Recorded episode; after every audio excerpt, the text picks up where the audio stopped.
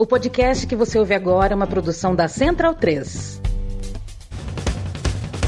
Começa agora pela Central 3, o programa para quem sabe que o futebol é muito, muito mais do que apenas um jogo. Está no ar o podcast da Trivela.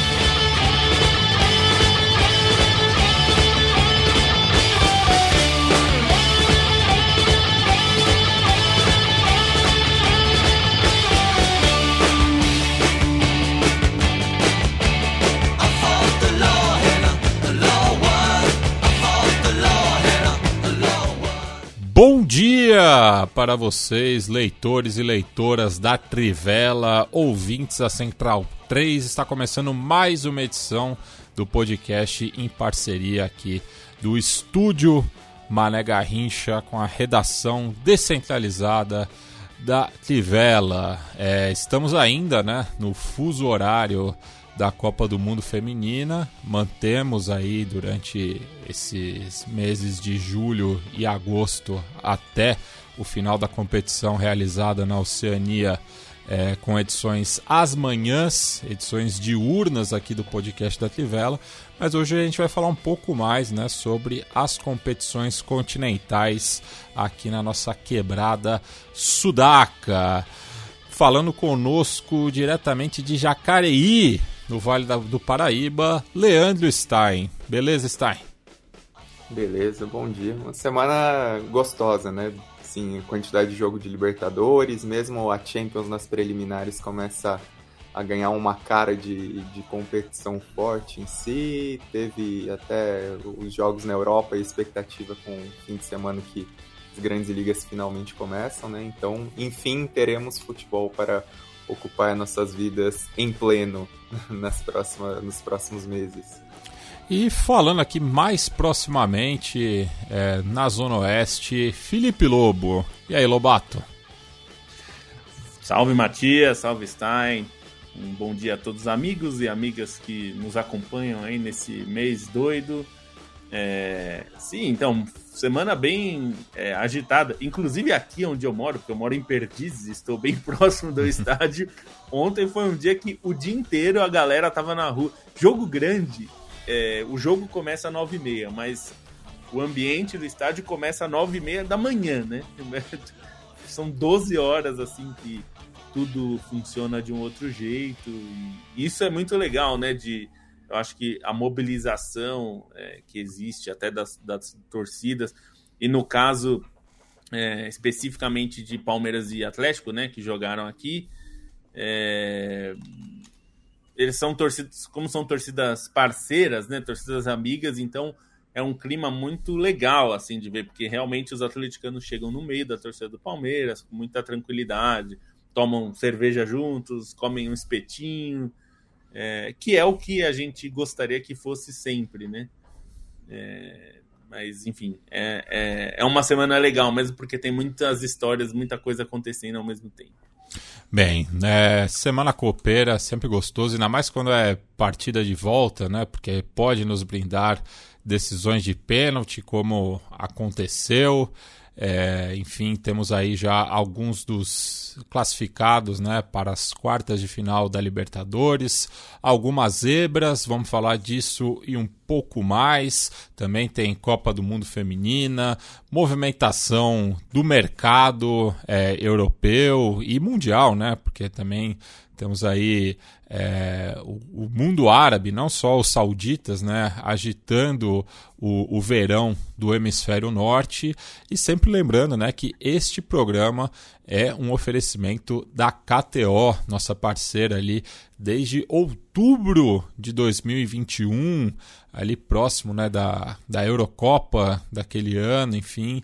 Então fica aqui o agradecimento aos nossos parceiros é, gaúchos malteses da KTO. E se você gosta né, de fazer uma fezinha, é, lembrando sempre né, da responsabilidade, né, aposte somente aquilo que você pode gastar. É, enfim, não é. É, para você viver disso, né? É, enfim, é um divertimento, então tenha responsabilidade, mas considere apoiar a Trivela, né, o podcast da Trivela, através da sua aposta esportiva. Então entra lá na KTO que tem sempre coisa muito bacana relacionada aí ao entretenimento esportivo. Bem, começamos a jornada né, pela terça-feira é, no estádio jornalista Mário Filho, numa grande jornada da Libertadores, né? um confronto de técnicos com estilos muito parecidos, né? Fernando Diniz e Gabriel Milito, inclusive uma das raras oportunidades né? do qual uma equipe do Diniz teve menos a posse de bola e, enfim, assistiu os dois confrontos no cômputo geral dos 180 minutos o Argentino Júnior teve uma postura mais ofensiva, né? Estava é, buscando mais o jogo, mas o Fluminense saiu classificado é, com uma grande estrela né, do Samuel Xavier nos dois confrontos. Também tivemos arbitragens polêmicas, tanto na Paternal quanto no Maracanã. É, mas, é, enfim, eu, eu acho que foi talvez o, o melhor duelo é, dessas oitavas de final até agora. É, dois jogos muito francos, né? É, mas o Fluminense levou a melhor, assim como em 2011, né? Quando acabou eliminando o bicho é, no confronto ali no final da fase de grupos, né? O que seria um, uma um, um, um, confronto eliminatório antes né, do, do, dos playoffs, é, da mesma forma que em 85, ano que o Argentino Júnior conquistou sua única Libertadores, também passou pelo Flu na fase de grupos, né, mas é, uma atuação é, muito sólida do, do, do Fluminense é, e que agora espera aí né, o próximo adversário que sai hoje no confronto entre Olímpia e Flamengo. Então podemos ter um Fla-Flu é, na próxima fase. Também na terça-feira, Stein, tivemos né, a, a eliminação do Atlético Paranaense, vice-campeão da edição passada. É, foi um jogo, assim, um confronto em si de qualidade, eu achei, comparando os dois jogos. Obviamente a atuação do Atlético Paranaense foi ruim na ida, ainda que o time tenha para reclamar da arbitragem. O Bolívar, assim, o que apresentou em La Paz não é para colocar só na conta da altitude, foi futebol, teve muito mérito do Bolívar, assim, a, as opções ofensivas do Bolívar, principalmente, né, do meio para frente, são muito boas. E nesse jogo na Arena da Baixada, o Bolívar não jogou bem, também tem motivos para reclamar da arbitragem, né, pelo é, gol anulado no primeiro tempo, que foi bem discutível, para dizer o mínimo. Mas o Atlético Paranaense foi melhor, só não achei que foi a melhor atuação do Atlético Paranaense dentro daquilo que poderia fazer, né? Foi uma equipe que, ainda que superior durante a maior parte do tempo, tomou sustos, é, não conseguiu ser tão boa na criação, né? O time, eu senti que muitas vezes ele acabava dependendo muito mais da, da capacidade individual do Canóbio, do Vitor Roque, do que necessariamente de uma construção coletiva do time. A equipe acabou sendo limitada, permitiu a bafa do, do Bolívar em certos momentos e, e cometeu um erro grave na defesa é, no, no, lance do gol anulado.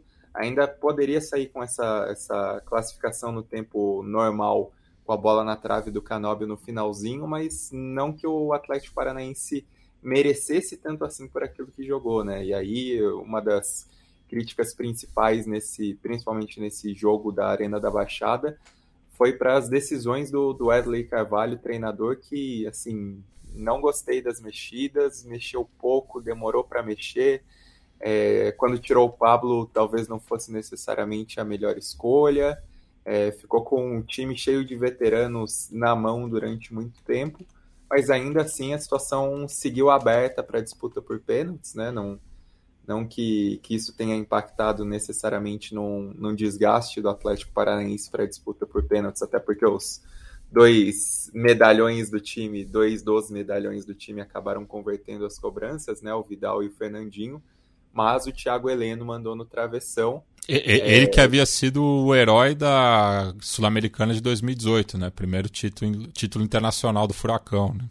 Não, exatamente. E assim, o, acho que fica um, um ponto de inflexão para o Atlético Paranaense mesmo, porque o time não entregou nesse confronto no geral, assim, teve a superioridade em relação a esse jogo da Arena da Baixada, mas não que fosse uma atuação é, de qualidade o suficiente, assim, do que o time precisava, do, do que o time poderia produzir, é, de quem poderia apresentar, enfim, foi acabou tendo essa dependência maior dos jogadores, do, dos talentos individuais, né? O Fernandinho também fez uma grande partida e acaba sendo o cara do Atlético Paranaense nesse momento, mas méritos do Bolívar, assim, o que o time, assim, não não que eu acho que vá muito além das quartas de final, mas por aquilo que o time apresentou em La Paz, pela maneira como construiu o resultado na ida, como poderia até sair com, com uma vantagem maior assim na ida, né? Tirando a discussão de arbitragem, mas a equipe criou o suficiente até para talvez construir um placar maior, foi pro, teve um, abafa muito grande. Então não é só falar dos erros do Atlético Paranaense, mas o Bolívar é, também teve seus predicados de, de, criar também suas oportunidades pontuais na Arena da Baixada e discussões de arbitragem à parte, porque os dois times têm argumentos muito válidos para reclamar nos dois jogos fora de casa. Bolívar mereceu sim, indo além da, da sorte dos pênaltis. É, o Bolívar que na próxima fase pega o Internacional, que também precisou né, da disputa de pênaltis para conseguir a classificação. É, só que no caso do confronto com o, o River, né, o atual campeão argentino, eu acho que dos quatro tempos jogados né, entre Buenos Aires e Porto Alegre, o Inter foi melhor em três. Né? Só o segundo tempo no Monumental de Nunes, que teve aquele apagão, é que o Inter é, sentou no resultado, né, na, na vitória parcial, mas é, foi uma atuação é, muito impressionante né, dos comandados do Tchatcho Kudê é, no Beira-Rio é, claro, precisando do resultado, é, não se abatendo é, e, enfim, o, o, River conseguiu o desconto no final, né, no, no gol é, no, no, qual houve uma falha generalizada né, da, da zaga do Inter, mas é, foi justamente né, o, o Rojas, né, o, o autor do tento, que levou a decisão para as penalidades, que também acabou desperdiçando a última penalidade. E daí fica aqui o, o, o é, a trivia, né? Vocês lembram de outra disputa de pênaltis que teve que trocar de, de, de goleira, como dizem no Sul? Eu Nunca não me lembro. É. Não me lembro, mas assim, achei justíssimo, porque a marca do pênalti estava destruída, né? Tanto que é. teve o escorregão ali no. Do Solari? Solari teve é. escorregão. E assim, sobre o Inter, acho que, que vale o, o, crédito pro Inter em relação ao que vem sendo o mercado de transferências do Inter, né? Que foi positivo, é um time que, enfim, ainda precisa de um entrosamento melhor com essas novas peças. Mas o Inter buscou muita gente boa, né? Muita gente que tende a acrescentar e tende a ser protagonista, assim, para, no mínimo, pensar numa semifinal é, enfim, Ener Valência, Arangues, Bruno Henrique, e fica o destaque para o Rocher, porque é um goleiro.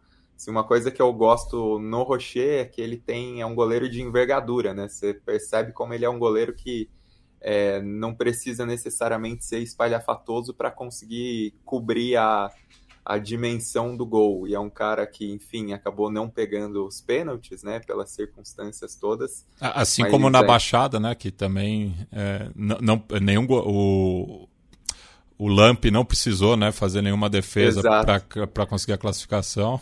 Contou com a sorte do travessão, mas é. assim, o, o Rocher é um cara que, que agrega muita segurança, né? Até considerando assim jogos recentes dele e tudo isso e, enfim, teve peito de, de ainda acabar sendo o herói em outra função na, na disputa por pênaltis. Bem, é, também é, dessa vez o Palmeiras não precisou né, da, das penalidades para eliminar o Atlético Mineiro, né? Confronto é, que é, é a terceira vez consecutiva né, que é, mineiros e paulistas se enfrentam nos playoffs da, da Libertadores. É, e vinham né, de quatro empates né, na, nas duas edições anteriores. E dessa vez é, o Palmeiras conseguiu a vitória em BH e administrou o resultado aí na sua vizinhança, né, Lobo? É, administrou. E assim, sendo bem sincero, uh, não me pareceu. O Atlético não me pareceu em nenhum momento estar muito perto de conseguir uh, o gol. Assim, teve uma grande, grande chance do Paulinho, né? Foi a melhor chance do jogo. Uh, mas mesmo assim, durante o jogo,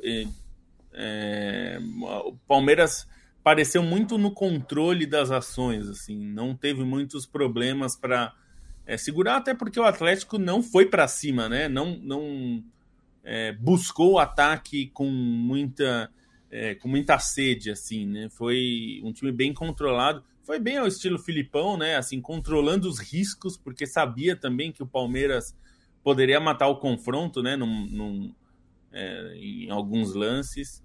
E, bom, é, o, o, Palmeiras ficou, para mim, mais perto de fazer o gol a maior parte do tempo tirando essa chance do Paulinho que foi ótima mesmo, mas é, teve um momento no final do jogo quando o Palmeiras claramente já estava mais gastando tempo é, com a bola do que efetivamente tentando buscar o gol, que o Atlético foi para cima naqueles minutos finais, mas também não foi um abafa assim que foi um sufoco né, com grandes chances, não, não, não foi isso.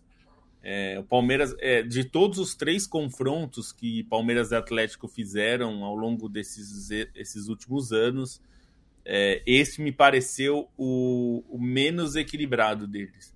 É, não só porque o Palmeiras é, foi muito bem, conseguiu vencer fora de casa, isso foi é um marco, é bem difícil vencer, né? Nesses confrontos isso ficou bem evidente mas também porque em nenhum momento o Atlético pareceu muito perto da classificação, né? É, até porque mesmo nesse, nesse jogo de volta precisaria é, de um é, de um gol para levar para os pênaltis, né? Não, é, não seria nem para a classificação. Então é, foi diferente nos outros anos, é, foi mais equilibrado. É, o, o Atlético esteve mais vezes melhor no jogo. Você falou sobre o Inter ser melhor do que o, do que o River em três dos quatro tempos. É, eu acho que o Atlético não foi melhor nenhum tempo que o Palmeiras. Teve momentos dos jogos que o Atlético conseguiu ali, minutos, é, que conseguiu ser melhor, é, alguns trechos do jogo bem, mas trechos bastante reduzidos assim. Nesse jogo é, desta noite de quarta, o Palmeiras pareceu muito tranquilo em relação ao que podia fazer. Claro, sempre pode acontecer de tomar um gol, né, Matias? A gente, o futebol permite que isso aconteça. É, o, o, próprio Palmeiras em um jogo que é, no primeiro desses três confrontos consecutivos de Libertadores entre Palmeiras e Galo, é, o Palmeiras viveu uma situação muito difícil no Mineirão, né? Na, no primeiro deles, que o Palmeiras empatou em casa é, por 0 a 0 e perdia por 1 a 0 o jogo no Mineirão, um jogo que estava bem difícil, o Atlético tinha criado chances, é, mas aí o Palmeiras teve tranquilidade, conseguiu fazer o gol de empate né, naquele momento, e o empate, é, pela regra daquele ano, ainda valia o gol fora de casa, e esse empate foi suficiente, mas foi um jogo muito difícil, né? O Palmeiras precisou é, extrair o último, o bagaço da laranja, assim, se esforçar fisicamente, taticamente, tudo no limite. É, não, não precisou fazer isso dessa vez. Tanto que a atuação do Palmeiras foi bastante é, protocolar, assim, não teve nenhum jogador se destacando muito, tendo grande. Mas foi um jogo de controle, né? O, o Atlético teve poucos momentos que conseguiu deixar o Palmeiras na parede, assim. Aliás, nesse jogo eu diria que não teve nenhum momento. Conseguiu a chance com o Paulinho, mas não foi um momento que o Palmeiras estava acuado no jogo. É, foi mais uma boa chance criada pela qualidade que o Atlético também tem. É, mas muito do resto das chances foram chutes de fora, o Hulk tentando, mas nada muito trabalhado. E acho que mostrou mais uma vez a capacidade absurda que o Abel Ferreira tem de montar times, né? Porque é, a gente pode discutir aqui qual elenco é melhor, né? Se Atlético, o Palmeiras, o Flamengo, tal, tudo isso. É, mas assim, ele a forma como ele se impôs diante de um Atlético Mineiro muito forte, muito forte, em três anos, né? É, claro, como eu falei, com muito mais dificuldade nos outros dois anos do que nesse, mas eu acho que é um feito, assim, o, o Palmeiras chega é, até pegando um, mais tempo ainda, o, o Palmeiras tá, é a oitava vez que o Palmeiras chega seguida nas quartas de final do, do da Libertadores. É, se a gente pensar até 10 anos, é, 15 anos atrás, isso era impensável. Tudo bem, as coisas muito, mudaram muito, né? principalmente após 2016, o aumento do número de vagas na Libertadores. É, tudo isso mudou bastante como era a Libertadores até, é, até 15 anos atrás, né? Mas é, ainda assim é um feito bastante notável, porque é um time que chega o tempo todo nas fases decisivas e que já se tornou a é, sexta vez aqui, o Edson está me corrigindo. É, vou até checar aqui, mas é. De qualquer forma, é um, é um número muito grande de, de vezes consecutivas chegando nas quartas de final né, da, da, da Libertadores, é bastante coisa e mostra que é um time muito capaz de vencer qualquer adversário, né? É, agora vai pegar um Deportivo Pereira que ninguém esperava que passasse, a gente até vai falar. É, um o disso, Palmeiras ele foi eliminado a última vez nas oitavas de final pelo Barcelona de Guayaquil em 2017, né? É, é isso. É, na, na, em um jogo e nos pênaltis. É, né? nos pênaltis. Nos pênaltis.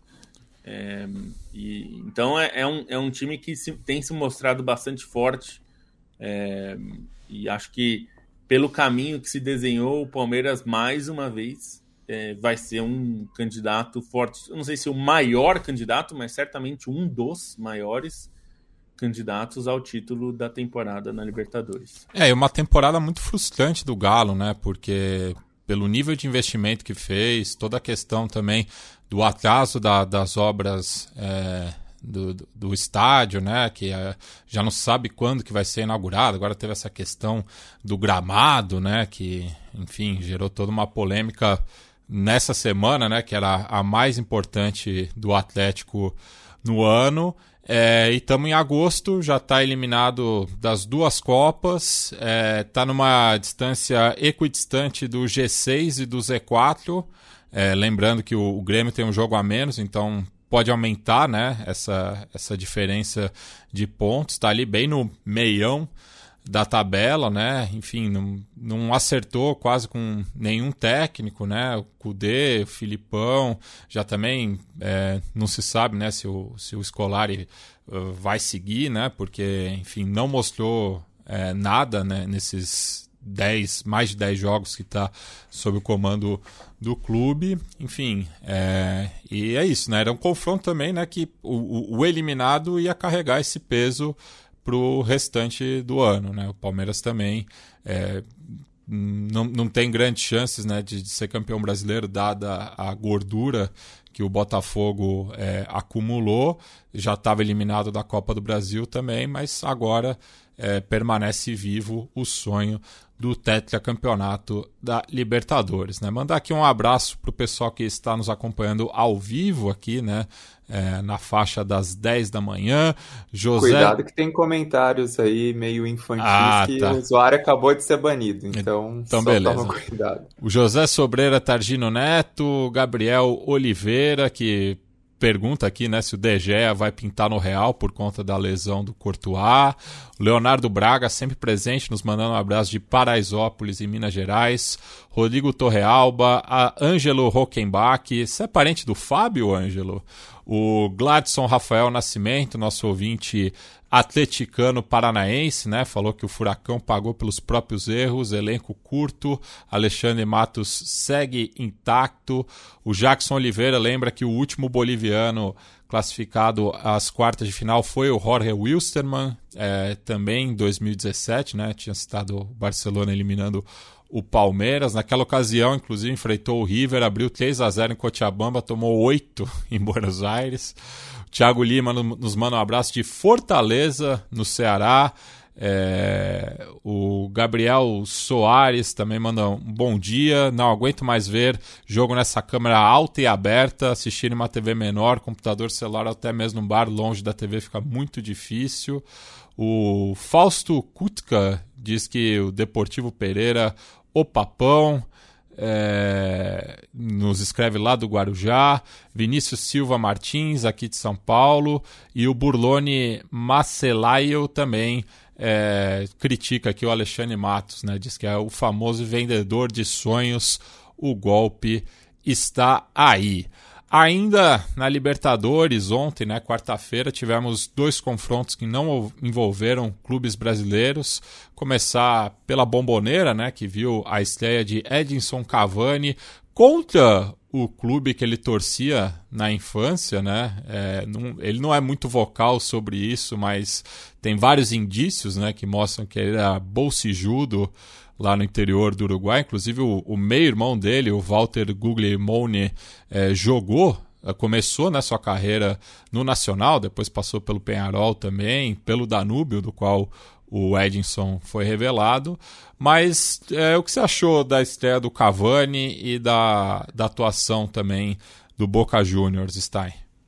Eu achei o jogo muito divertido, assim, principalmente pensando que foi a ida no Parque Central, que foi um jogo mais pegado, mas de muitos erros técnicos, né? Não que essa partida não tenha tido erros técnicos, principalmente na defesa, mas foi bastante intensa, disputada. O Cavani não foi bem, né? Até se apresentou para o jogo e tal, mas ele perdeu um gol no segundo tempo, principalmente, que é inadmissível, que poderia ter custado muito caro para o Boca Juniors é, não fossem os pênaltis. Assim, o Boca teve dois grandes destaques, né? Eu gostei da, da atuação do Boca, principalmente por causa dos dois. O Advíncula na lateral direita estava voando baixo. É, assim, o cruzado, tudo bem que a defesa do, do Nacional estava aberta, mas o cruzamento dele no, no primeiro gol do Merentiel foi excelente. Na e medida. A, e a finalização dele, assim, também muito calma, né? A maneira como ele acaba é, decidindo ali com o segundo gol. E a atuação do Valentim Barco no meio-campo, meio-campo muito jovem do Boca, foi um absurdo, né? A maneira como ele conduziu o time, mesmo no primeiro tempo em que o Boca é, jogou pior, é, acabou sendo muito bem, é, é acabou indo muito bem ali na construção. No segundo tempo foi melhor ainda. Não achei assim meio, achei meio exagerada a reação dos jogadores do Nacional que ficaram mordidos quando ele deu um passe virando a cara, né? Um passe péssimo que na verdade que gerou o contra-ataque pro gol de empate, é. né? É, então assim, não, não, não entendi o, o, que, que aconteceu ali, mas enfim, o Nacional também fez uma boa partida, né? Obviamente o elenco do Nacional é inferior ao do Boca, a, a capacidade do time, é, mas foi um time que é, atuou muito bem é, com suas linhas no primeiro tempo, até para segurar o, o, bom início do Boca e para reverter o resultado. Até poderia ter saído uma virada no, segundo, no primeiro tempo. O segundo tempo do, do Nacional foi pior, o time estava nas cordas ali, o Boca desperdiçou muitas chances de, de matar o jogo, não só o Cavani, mas aí o Nacional também teve uma boa construção, o passe do Zabala na, assim, a pré-assistência do Zabala, né, o passe antes da assistência, é, foi sensacional para a construção do gol. E assim, num jogo de tantos personagens, tinha que ter o Romero, né? O Romero que, enfim, é algo que eu já disse nesse podcast, não retiro uma só vírgula, que é um goleiro muito, muito, muito meia boca. é, assim, falhou no, no lance do segundo gol num lance bobo, mas o Romero tem a mística do tapa penales, de ter sido herói na Copa de 2014, e aí nessas horas Boca sabe que pode contar com um jogador como ele, fez duas defesas. É, outra, outro detalhe ali na. na a, ajuda também quando o camisa 9 converte o pênalti, né? É, então, e, e assim, é, era isso. Outra coisa que me chamou a atenção foi a cobrança do Benedetto, né? É. Porque, enfim, tá fresca na memória dos brasileiros em geral o que aconteceu, especialmente no jogo contra o Corinthians, né? E aquela isolada que ele, que ele deu contra o Corinthians na Libertadores. Dessa vez, o Benedetto orgulhou o Lobo porque fez o, o pênalti do, da cartilha do Lobo, que é a pancada no meio do gol pro goleiro não ter qualquer Quando, quando você tá com a vantagem, né? é. E para ele não ter chance nenhuma de perder. Então, no geral, um jogo assim bem divertido, não, não acho que o Boca Juniors sai como favorito. Tem até um elenco cheio de medalhões, cheio de jovem, jovens interessantes. É uma boa mescla, mas tá uma chave aberta, né? Considerando que o, o adversário é, nessas quartas de final vai ser muito provavelmente ou o Atlético Nacional ou o Pecho Frio do Racing se conseguir reverter a situação, o que eu não acredito, porque, enfim, gosto muito da Gagoneta, mas já mostrou que é um time muito incompetente em mata-matas. Vamos ver como é que vai ser nessa quinta-feira. Mas essa Libertadores acho que tá uma, uma vibe legal desses outros confrontos, assim. Tudo bem que os brasileiros estão ainda estão dominando o torneio, né? Ainda estão dominando as vagas de classificação mas essas histórias diferentes ou essas histórias de, de clubes tradicionais estão sendo bem legais na Libertadores. É, o Gilhote também, falando em camisa 9, bateu muito seguro, né? O pênalti, que naquela altura poderia já eliminar o Nacional. É, situação que lembra né, o confronto pelas quartas de final de 2016 também, né, no qual o Boca eliminou o bolso é, nas quartas, é, na, naquela altura, né? Depois enfrentaria o Independente Del Valle na semifinal, que é, a equipe equatoriana eliminaria também os chineses, né? Falando Independente Del Valle, né? Ontem acho que era o assunto menos importante em Quito, né? Porque o país estava convulsionando, né? Toque de recolher anunciado muitos torcedores do Deportivo Pereira, né, até pela proximidade entre os dois países e a campanha histórica né, que o, o Lobo do R Cafeteiro tem feito. Mas um, um jogo é, também surpreendente, né, Stein? Porque o Independente Del Valle, que é, ganhou esse apelido né, de Mata Gigantes, né, justamente a partir dessa campanha de 2016, mas depois é, eliminando São Paulo, Flamengo, enfim, ganhando duas é, sul-americanas é, e uma Recopa, é, acabou sendo provando do, do próprio veneno, né? Não, é assim, eu fiquei pensando exatamente isso, né? Como a história se reverteu. O Independente Del Valle que surgiu pro futebol sul-americano como esse é, Davi, né, como esse mata gigantes, principalmente pela campanha na Libertadores de 2016, tirando Boca, tirando River. Primeira é, equipe a fazer isso, né, numa mesma é, edição. Com, a, com, as atuações do Ascona, né, tava é. impossível naquela Libertadores o goleiro. É, e dessa vez, assim, a história do Independente Del Valle consolidou tanto o clube, né, e também como um verdugo dos brasileiros tantas vezes, que agora acabou caindo para o Deportivo Pereira, que é um clube muito tradicional, vale salientar isso.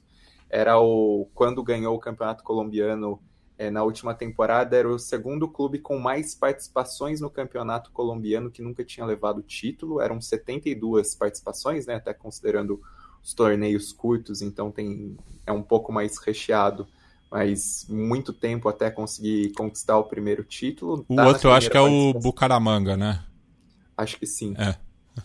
E, e, enfim, fez uma boa campanha na fase de grupos, né? Chegou a ganhar do Boca, chegou a eliminar o Colo-Colo e dessa vez contra o Independente Del Valle é, fez um, um, baita de um resultado. A partida de ida já tinha sido superior do Deportivo Pereira e o 1x0 ficou barato, assim, pela quantidade de, de, oportunidades que o time criou. O Moisés Caicedo falhou no lance do gol. É, o Moisés Ramírez, desculpa, o goleiro, falhou no lance do gol, é, mas fez bastante, é, muitas defesas. E aí, nesse jogo em Quito, assim, a impressão é que o Independente Del Valle ia atropelar, né? Principalmente pelo gol muito cedo do Independente Del Valle e pela maneira como criou no primeiro tempo. E o personagem do jogo é o Michael Royes, não tem como ser outro atacante do Independente Del Valle que fez o primeiro gol. É, no primeiro tempo, ele perde um gol que não está tendo a repercussão que deveria, porque é um erro absurdo. Ele estava sob a trave. Foi assim, até fui olhar o XG, né, o expected goals.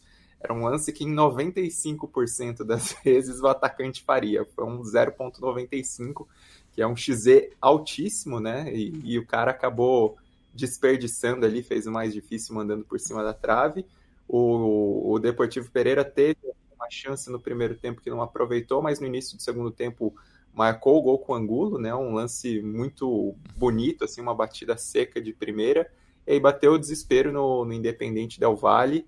é, teve muito volume de jogo, buscou muito ataque, mas não que as chances foram tão cristalinas assim. Teve uma bola na trave, mas era um lance com pouco ângulo. O goleiro é, do Deportivo Pereira não, não trabalhou tanto e o Independente Del Vale ainda teve uma ajuda da arbitragem, né? Porque o, o lance do pênalti ali aos 43 do segundo tempo foi discutível, mesmo na transmissão. O, o Simon, que estava fazendo os comentários de arbitragem, achou que não tinha sido pênalti. Concordo com ele também Acho que dá até para marcar, mas o braço estava colado ao corpo, não dava para deixar passar, mas não iam deixar passar. E aí o, o Royos fez o favor de desperdiçar um pênalti num lance que ele pareceu mais preocupado em executar o pulinho dele para chegar na bola do que necessariamente em chutar a bola. Nossa, dá uma é, raiva isso. Não, é, é, assim, foi ridículo. E aí, Independente Del Vale não, não teve mais forças para reverter o resultado. E confesso que esse jogo também eu fiquei de olho, Matias, por conta, enfim, da situação é, no Equador, né? Até pensando se aconteceria alguma repercussão nas arquibancadas, algum tipo de paralisação, porque foram cenas muito fortes, né? E, e por toda a repercussão no país, mas, assim, aparentemente não afetou nada diretamente no jogo em si. O Deportivo Pereira passa e, assim, falamos do, do caso do, do Bolívar recolocar a Bolívia nas quartas de final da Libertadores, o Deportivo Pereira também quebra um, um, hiato até maior da Colômbia, né? A última vez que um colombiano esteve entre os oito melhores da Libertadores foi o Atlético Nacional campeão em 2016. Agora a Colômbia pode ter dois, né? Se o Atlético Nacional confirmar a classificação contra o Racing nessa quinta-feira. Mas é um, um hiato até curioso, né? Porque a Colômbia na, no início da última década ela teve campanhas muito boas na Libertadores em sequência, né? Once Caldas, teve o Independente Santa Fé que tinha um timaço, o Atlético Nacional que até demorou a chegar tão longe, né? Porque vinha com um projeto muito bom, mas assim, nos últimos anos o campeonato colombiano se esfarelou de uma, uma forma, assim, até por desorganização, é, por problemas internos, isso tem um claro impacto no resultado dos clubes nas competições continentais, né? E assim, o exemplo do Atlético Nacional é bom porque era um projeto muito consistente ali até em 2016, mas é, mingou depois disso, mas que agora volta a ter essa representatividade com um estreante que, enfim, bate de frente com clubes tradicionais e isso é, é algo legal da Libertadores que a gente anda perdendo nos últimos tempos. Bem, e só passando a régua aqui é, na Sul-Americana, né, que tivemos também é, as classificações de clubes brasileiros, né, como Corinthians e Botafogo, né, ambos tinham vencido por 2 a 1 um a partida de ida e administraram na volta, né, o Botafogo inclusive vai reencontrar o Defensa e Justiça, é, afinal enfrentou o Alcon de Florencio Varela é, na Sul-Americana de 2018, é, vencendo por um placar global, global de 4 a 0, enquanto que o Corinthians é, pega o Estudiantes né, na próxima fase, é, que eu, eu, acho que é a equipe que tem tido as melhores atuações é, nessa edição da Sul-Americana. É, e também tivemos a classificação heróica do Fortaleza, né, com o gol do Marinho ali no finalzinho do jogo, garantindo o empate que classificou o Leão do PC para a próxima fase. Queria que você falasse um pouco aí do, dos dois leões, né, Stein, tanto o Fortaleza quanto o Estudiantes. Não, o Fortaleza, assim, foi um jogo tenso, né? Ainda que tenha sido um jogo em casa e o Fortaleza tinha construído esse resultado já no Defensores del Chaco. O primeiro tempo do Fortaleza foi bem difícil, foi um primeiro tempo de provação, né? Não só pelo gol do, do Libertar, mas também porque o Libertar foi melhor, teve mais chances, é, fez o suficiente para construir o resultado. Fortaleza precisou se recuperar no segundo tempo, precisou exercer uma, uma pressão no final para evitar os pênaltis. E, e, aí acontece a história, né? Porque, enfim, você tem um personagem é, como o Marinho, que tem uma história, enfim, mais relacionada com o rival. E aí Sabia não. Pega... É mesmo?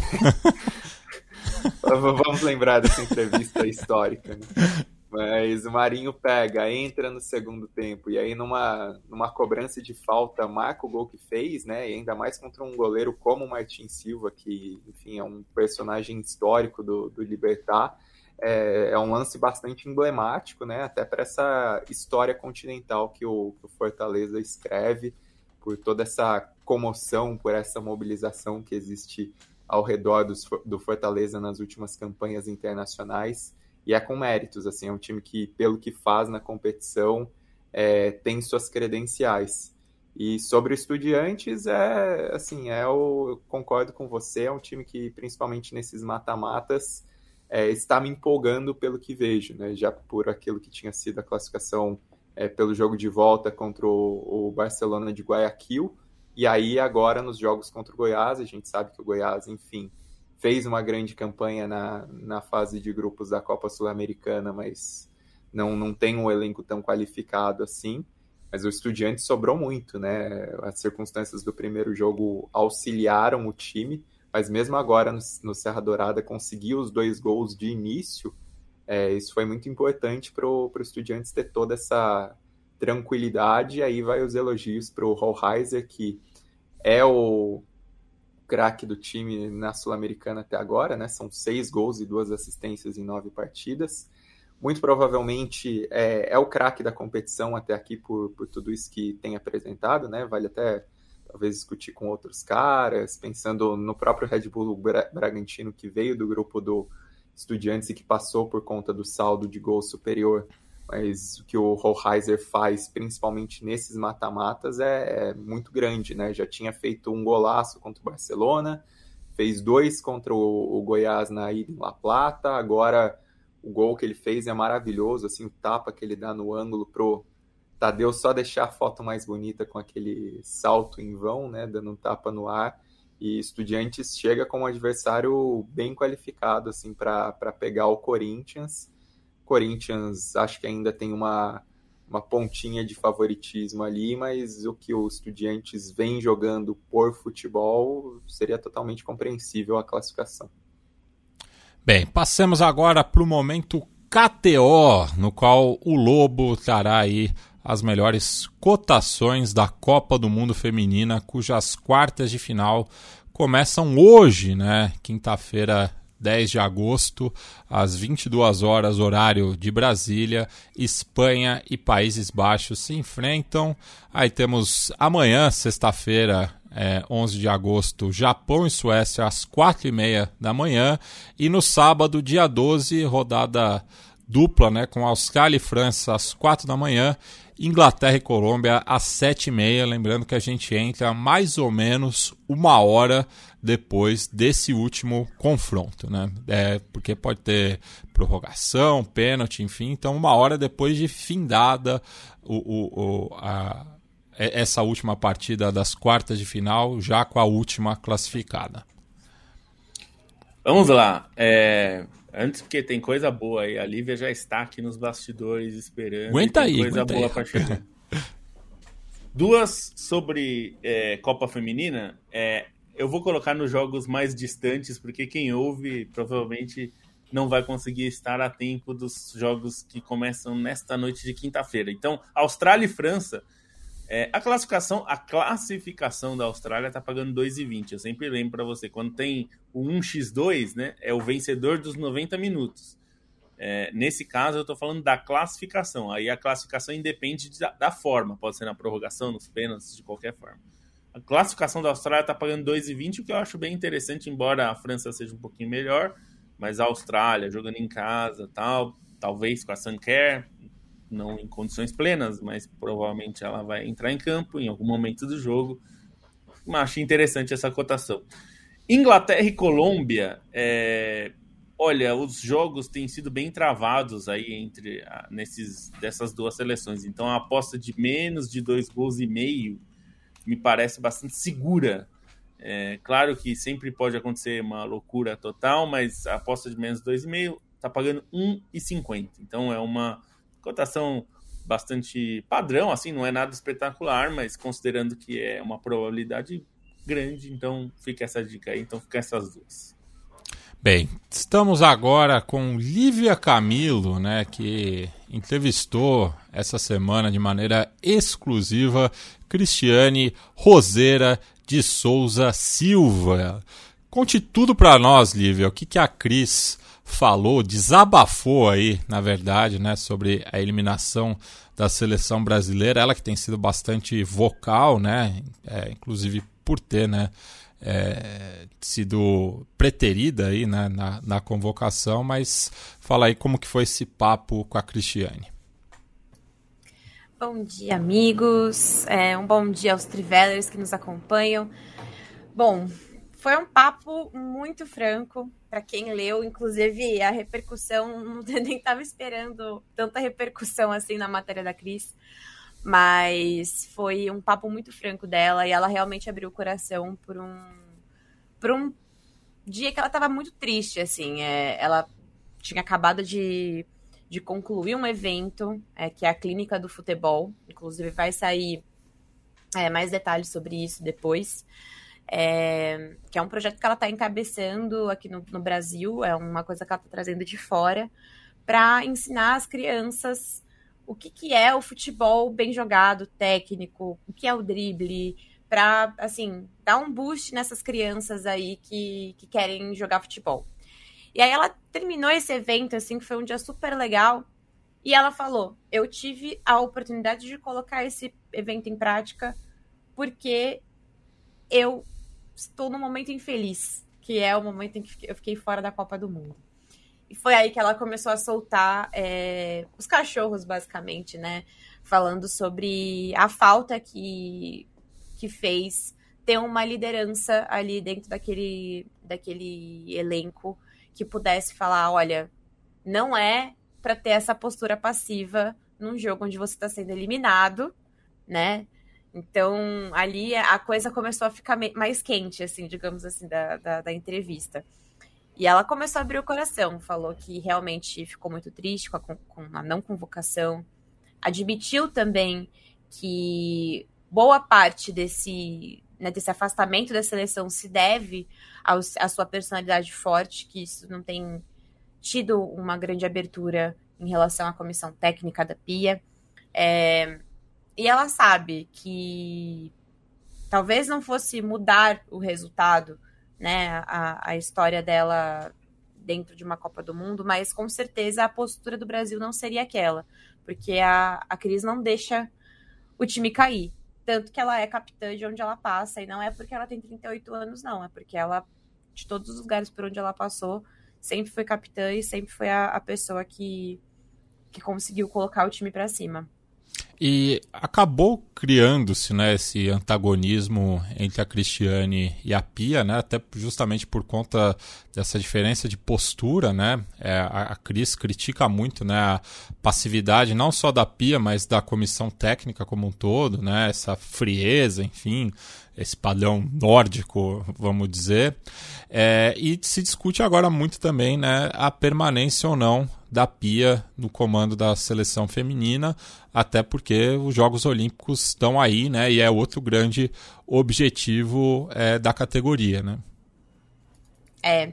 Essa troca, na verdade, ela é analisada, Matias, com bastante cuidado, porque até conversando com algumas fontes da CBF, eles têm medo de cair no mesmo conto do treinador é, do masculino, né? Vai que a gente combina aí alguma coisa, não dá certo. É óbvio que a modalidade feminina é diferente, né? Se alguém recebe uma, uma proposta de uma seleção, né, da, CBF, é, é, meio que automático, né? Não, a pessoa não vai simplesmente mandar a CBF esperar. Mas, mesmo assim, eles têm medo. Por tudo que está acontecendo, essa né, no masculino com o Ancelotti, vem, não vem, é, vai chegar que horas. É, eles estão com medo de tomar alguma decisão precipitada e acabar acontecendo algo semelhante ao que está acontecendo na seleção masculina. E isso faz com que eles agora analisem se vão trocar a comissão ou se vão trocar membros da comissão. Pode ser que a Ana Lorena, por exemplo, nessa história toda, acabe rodando. É, e a Pia continue. Então, assim, é, ainda é muito, é uma coisa muito embrionária dentro da, da diretoria, mas a certeza é, eles não estão felizes. Principalmente o Edinaldo. O Edinaldo está muito chateado com a postura do Brasil, assim como a Cristiane, ele também ficou muito chateado com isso. e ele não tem gostado é, de algumas questões, por exemplo, esse negócio de falar inglês, né, com, com a seleção brasileira. Isso é uma coisa que incomoda o Edinaldo. Ele acha que ela deveria falar em português, ou pelo menos se esforçar para aprender o português, que é uma coisa que não está acontecendo. Então, são pontos aí que, por, por esse incômodo do presidente, é muito provável que seja tro é, é, essa troca aconteça, mas quando e de que forma eles estão fazendo tudo com muita paciência, porque eles estão realmente sendo assombrados por essa história do Ocelote. Lembrando que não foi o Edinaldo Rodrigues que contratou a Pia, né? Ele assume a CBF em 2021. A Pia chega depois. Dois anos depois. É, dois anos antes. É. Foi o boneco de ventríloco que ninguém lembra mais que existe, felizmente, que tem que estar no lixo da história. Pois é. Inclusive com um episódio de assédio, né? É, e Lívia, também repercutiu bastante essa semana né, é, o fato de que a comissão técnica, de certa forma, menosprezou né, é, as outras adversárias do grupo, que não a França, né, as duas seleções da CONCACAF, é, já pensando né, que a classificação estava garantida. Isso também acabou pegando bastante mal né, para dentro da CBF pegou muito mal. Pegou mal e é uma das coisas que também incomoda a diretoria do, é, da CBF. Porque é, ficou muito na cara que eles não estavam se preparando para enfrentar Jamaica, para enfrentar Panamá, que não consideravam esses adversários à altura para serem analisados. Ou seja, trataram é, seleções que mostraram que assim não são bobas, como se fossem apenas ali participantes de, de confete, o que não é verdade, né? A gente viu uma Jamaica que ficou é, sem tomar gol até a fase eliminatória. Ou seja, isso representa alguma coisa, porque o Brasil foi muito vazado, né? Então, assim, é, de todas essas situações que, que aconteceram, realmente ainda a comissão técnica como um todo é uma coisa que tem incomodado. Então, se vai trocar pia, vai trocar todo mundo. Isso é uma, é uma decisão que parece já bem, bem certa. Bem, e algum palpite aí para as quartas de final, Lívia? A gente tem um monte de palpite, né? Saiu a matéria de palpite é. É, com alguns convidados muito ilustres, inclusive o nosso Leandro e a mim, que não está aqui hoje. Mas, ó, Aline Fanelli, Rafa Alves, Leandro e a mim, Maria Tereza da Premier League Brasil, a Anitta Efraim da, da Casa TV e o nosso Steinzinho, maravilhoso. Todos eles palpitaram. E assim, os palpites são bons, gente. É, eu não vou dar os palpites aqui, que é pro pessoal entrar na matéria e ver. Beleza. Bem, e seguindo aqui né, no, no nosso roteiro, também temos aí é, as preliminares da Champions, né, Stein, que também ocorreram essa semana e com um conto de fadas vindo das Ilhas Faroe, né? É, tá, estão divertidas essas é. preliminares da Champions, né? É, muito jogo, é, muitos times já de peso participando dessas fases, né? Mas nada comparado ao que, se, ao que acontece em Ilhas Faroe com o Kiklaksvik, é a grande sensação, né? Passou pelo Ferencváros da Hungria, Ferencváros de Leandro e Amin na fase anterior, é, na primeira fase. Depois passou pelo Hacking da Suécia, né? Que é um time tradicional, mas que enfim, conquistou só o primeiro título é, da Suécia e agora no primeiro jogo contra o molde da Suécia, da, da Noruega, ganhou por 2 a 1 em Klaksvik, o time vinha empatando em casa e depois é, conquistando resultado positivo fora, dessa vez encaminhou é, o resultado importante em casa, né, esses 2 a 1 de virada, e aí, assim, o que é legal dessa história é que Klaksvik é uma cidade de 5 mil habitantes, é, o que é uma equipe semi-profissional, então alguns jogadores é, conseguem se dedicar só ao futebol, mas outros precisam conciliar outras profissões, e aí você tem mecânicos, você tem eletricistas, você tem maquinistas, e você tem um representante de vendas que, enfim, vende pizzas congeladas, principalmente, inclusive para o próprio mercado norueguês, mas também vem de sonhos, que é o Arne Frederiksberg, que é o camisa 7 do Ki, é um dos grandes destaques dessa campanha, né? Muito se fala do Jonathan Johansson, que é o goleiro é, que estava jogando, que tinha se aposentado, depois foi jogar como zagueiro na quinta divisão da Noruega e depois foi contratado como goleiro e está brilhando na Champions, mas o Frederiksberg também tem jogado muito bem, tem se destacado, é, foi decisivo contra o Ferencváros, foi decisivo contra o Hacking, e marcou dois gols contra o, o Molde, dois gols de muita qualidade, né? Assim, o primeiro uma batida, um cruzamento que entrou no cantinho ali, surpreendeu o goleiro. É, depois, enfim, teve o segundo gol, foi um contra-ataque em que ele bateu no alto do gol. É, é, um conto de fadas, o que a essa altura já se confirmou, pelo menos na fase de grupos é, da Conference League, né, com as repescagens já está na fase de grupos e coloca Ilhas Faroe pela primeira vez numa fase de grupos de competição europeia. Se passar pelo molde, se garante pelo menos na Liga Europa, mas vai ter um confronto difícil com o provável duelo diante do Galatasaray, né? Só para passar por cima dos outros jogos, assim, porque muitos times de peso jogaram. PSV goleou o Sturm Graz, Galatasaray venceu com folga o, o Olímpia Ljubljana, fora de casa. O Braga também é, venceu com folga o Batica Topola da Sérvia. Então são times já encaminhados, assim, pensando na última fase é, da fase de grupos. Na terça era para ter um AEK e, e Dinamo Zagreb, e Dinamo, Dinamo, Zagreb. Zagreb. É, era um confronto de extremo risco e por isso a UEFA já tinha determinado que é, os dois jogos não iam ter torcida visitante. Mesmo assim, cerca de 150 ultras do Dinamo foram para Atenas. Os Bad é, Blue Boys. Exato, um, assim, que já até participaram de guerra, né? É. E teve um confronto entre torcedores e um torcedor do AEK Atenas morreu esfaqueado. O jogo acabou sendo adiado, mas enfim, tá uma situação muito tensa entre os dois clubes.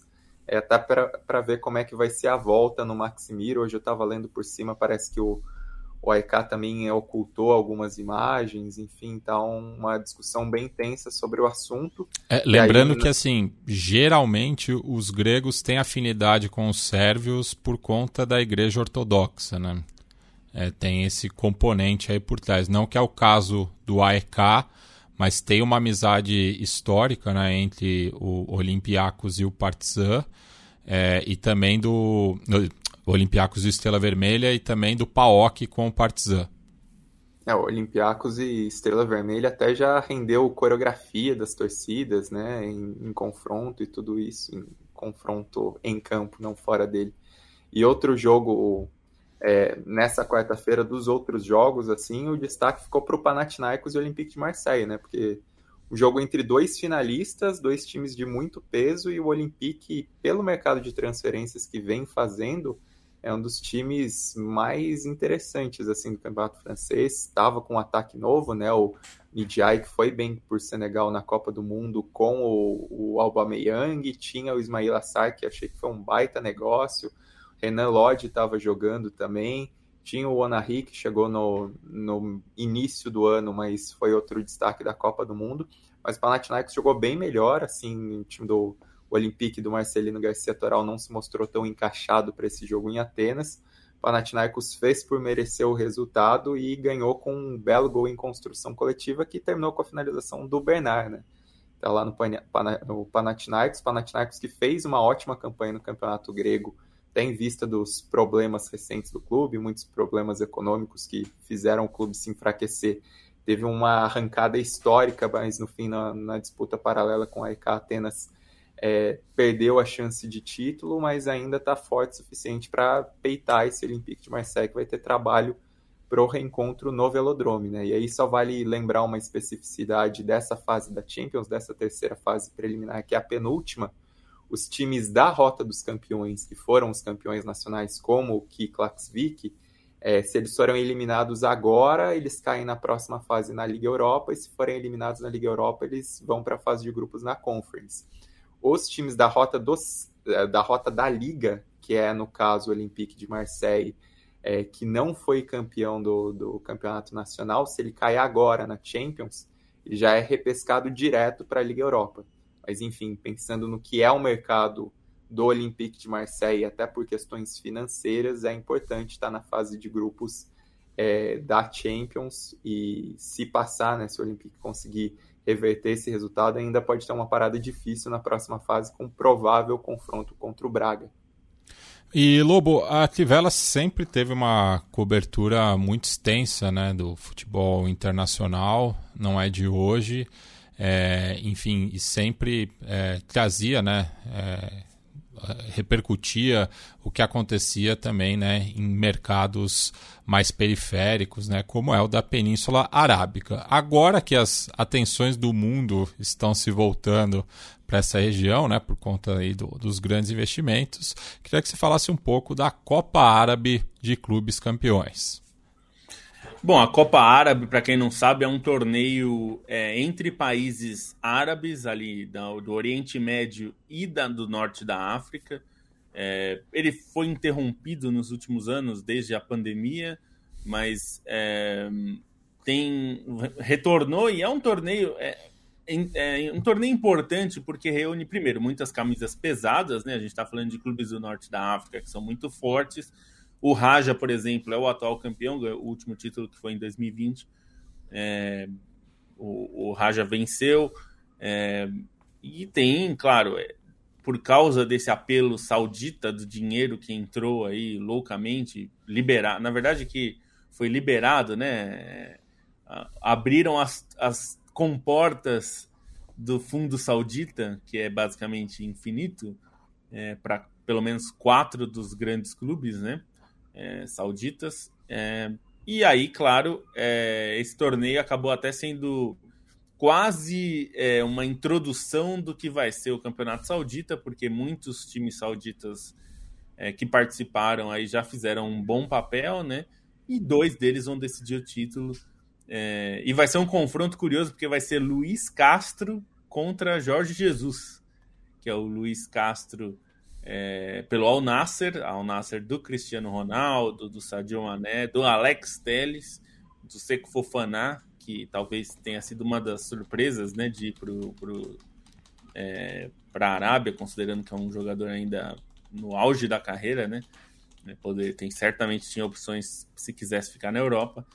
É, e vai ser contra o Al Hilal do Jorge Jesus, o Al Hilal que já era um time forte, né? Já foi é, finalista do Mundial de Clubes, eliminou o próprio Flamengo e tudo mais. Tem o Michael, é, que já era um jogador de destaque, mas agora é um time ainda mais forte, né? Porque levou o Koulibaly, zagueiro ex-Napoli que estava no Chelsea, é, levou Milinkovic Savic, é, que era sonho de consumo de todos os times italianos e de muitos de fora da Itália também, deixou a Lazio, é, o Rubem Neves, que é um outro que surpreendeu bastante, assim como o Milinkovic Savic também, são jogadores que estão no auge da carreira, né? Não chegaram nem aos 30 anos e já estão e vão para a Arábia Saudita, os dois estão ali no meio campo. É, e tem também o Malcolm, que já no segundo jogo já fez, já fez gols nos dois jogos que participou, né, até agora, e muito bem. É, então vai ser um confronto aí, é, Luiz Castro contra é, Jorge Jesus, Malcolm contra Cristiano Ronaldo, se você quiser assim. É, também os dois estão fazendo muitos gols. Mas é uma prévia, né? Porque o Campeonato Saudita começa nesse fim de semana e deve ter alguma atenção, como nunca teve, né? O Campeonato Saudita é absolutamente irrelevante na história do futebol. É...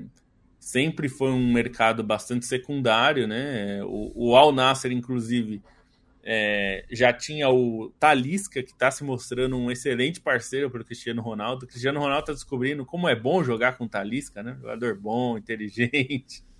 E, e, ele realmente, ele, o Talisca foi um desses que quando ele foi para a Arábia Saudita, muita gente falou como era um desperdício, né? Um, é um talento e foi muito jovem ainda para a Arábia Saudita, tinha potencial para bem mais, é, se, até para a Europa e mesmo para o Brasil, né? Já foi especulado várias vezes, mas agora que a Arábia Saudita está com tantos times fortes, acho que ele deve estar feliz de estar jogando com Cristiano Ronaldo e Sadio Mané que esse é o ataque do Al-Nasser, né? É, Talisca, Ronaldo e Mané ali jogando, é, fazendo o, o é, um, um, time muito forte. É, um, é, é, é interessante de ver, porque, enfim, tem uma cara um pouco de showball, né? É, mas é, mas é, enfim, é interessante de ver porque são jogadores fortes. Né? Não sei se vai durar muito tempo essa empolgação aí com, com times sauditas, mas por enquanto tem chamado bastante atenção mesmo. E vamos ver. O Cristiano Ronaldo acha que é tudo por causa dele. Todo mundo tá indo para lá por causa dele. É, porque né, é, é, bom ter autoestima, né? Ele... Então, Aí, só para só para fazer um adendo que, que acho legal, um adendo geográfico, né? É, e para localizar um pouco sobre os clubes da Arábia Saudita, é interessante como os quatro clubes que são recebem um dinheiro do Fundo Soberano, eles são de duas cidades diferentes, né? Então, Al Hilal e Al Nasser são os dois grandes rivais de Riad, enquanto Al Ali e Al Ittihad estão em Jeddah e tem essa rivalidade. Existe uma rivalidade nacional muito grande entre o Al Hilal e o Al Ittihad, até por rivalidade entre as duas cidades. Mas essa final entre Al Hilal e Al Nasser é uma, uma, uma grande rivalidade local. São os dois principais clubes de Riad, né? Os dois é, grandes campeões. Até o vale citar que é um clube que acho que fica um pouco esquecido nesse processo, mas que tem muito peso, que é o Al Shabab, que enfim foi é um clube que tem poucos títulos nacionais, mas é um clube que é muito importante para o desenvolvimento é, da seleção saudita, porque ele era a potência do país no início dos anos 90, quando a Arábia Saudita chega à primeira Copa do Mundo, era tricampeão nacional, teve título dessa Copa Árabe de Clubes Campeões e o grande ídolo do, do Al-Shabaab é ninguém menos que o Al-Airan, que todo mundo se lembra do que fez na Copa de 94, mas assim, como potência local, os dois grandes clubes da capital são Al Nasser e Al Hilal, e aí acho que tem um tempero legal é, para essa decisão e até por política de contratação, né? Porque o Al Nasser ele acabou focando em jogadores mais consolidados, assim, mais estrelões, mas que não necessariamente passavam pelo melhor momento das suas carreiras, né? Pensando que foi a temporada do Mané, pensando no que é um declínio natural do Cristiano Ronaldo, quanto ao Hilal investiu muito em jogadores mais jovens, né? Assim, pensando no Sergei Milinkovic-Savic, no Rubem Neves, no, no, que esses caras ainda têm de, de, potencial em alto nível e poderiam estar na Europa. Então também acho que é um, um confronto interessante nessa, nessa frente ideológica do mercado de transferência. Aliás, é, e lembrando... Ah, desculpa, é, vai falar que o Al-Shabaab foi o adversário do Al-Hilal e tinha Gustavo Coelhar, porque também tem isso, né, é, Matias? Os, os times, esses times, o Al-Hilal é, tinha o Gustavo Coelhar, mas aí contratou Rubem Neves, contratou Milinkovic Savic, e, e aí os times é, que hoje não são desses quatro superpotências bombados com dinheiro saúde do governo, é, acabam pegando jogadores que estavam nesses grandes times, né? O, Gustavo Coelar é um caso desse, foi pro Al-Shabaab e inclusive fez um golaço no jogo aqui. O time perdeu, obviamente, mas é, ficou 2 a 1 um até o final, graças a um gol dele, um gol de fora da área muito bonito. E, tinha, e tem também o Ever Banega, argentino, que também já jogou muito em vários times europeus. É, tava lá, tá no Al-Shabaab também, é o capitão do Al-Shabaab hoje em dia. E só fazendo um adendo à fala do, do Stein, né, de que Riad é o centro político, enquanto Jeddah está no centro religioso, né, uma cidade que fica ali no caminho sagrado entre Meca e Medina. É, bem, Costa já oeste ali, né? É. Costa oeste tem, tem todo esse peso religioso. E até imagino que tenha influência também na decisão de muitos jogadores, né, né Isso. nessa consideração a Jeddah. É, bem, já estouramos o tempo, então fica aqui uma rodada né, de últimos destaques, começando pela Lívia. Bom, meu destaque é um destaque negativo para a Inglaterra, né? Lauren James pegou o gancho aí de duas partidas. Se voltar, vai ser só para uma possível final. Mas eu acho muito difícil a Inglaterra ir para a final sem Lauren James. Então, é isso. No James, no party. Felipe Lobo, seu último destaque. É, vou até vou aproveitar para responder o Paulo aqui que é, perguntou se a gente acha que o, a Copa da Ásia já tem um nível semelhante ou superior comparado da Libertadores. Imagina que ele está falando da Liga dos Campeões da Ásia, mas não, não, não, tem, não tem esse nível não.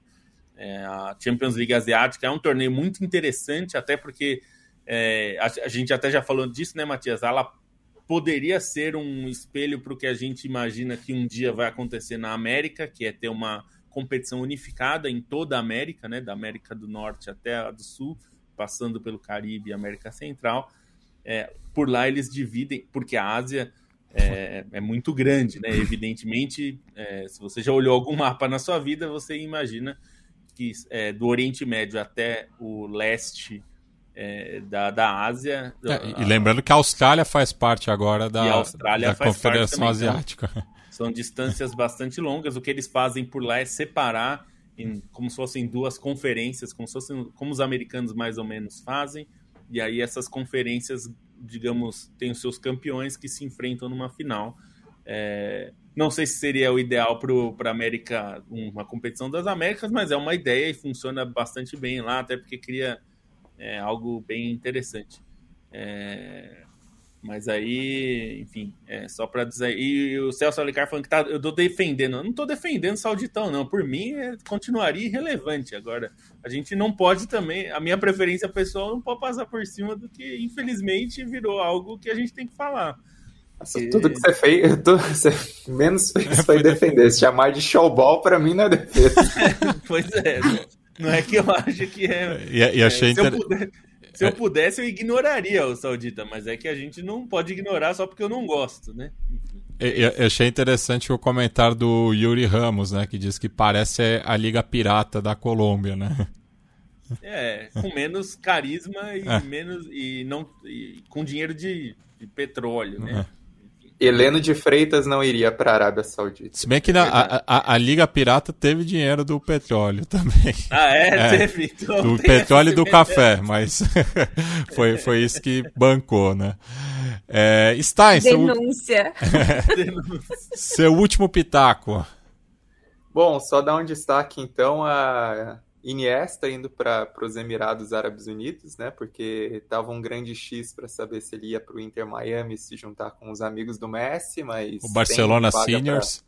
Pra... É, tem limites de jogador designado, de jogadores estrangeiros. Ele até tentou jogar um verde para o Barcelona, mas o Barcelona está com dificuldade de inscrever os jogadores. Eu particularmente queria vê-lo no Albacete, que é o clube onde ele iniciou nas categorias de base antes de ir para o Barcelona na base, né? Ele que não é catalão, vale sempre lembrar isso, ele é manchego, às vezes as pessoas esquecem por a relação, pela relação com o Barcelona, mas ele é uma cria do Albacete, mas vai jogar no Emirates Club, que é um clube é, inexpressivo mesmo para o contexto dos Emirados Árabes, que acabou, uh, acabou de voltar na segunda, da segunda divisão.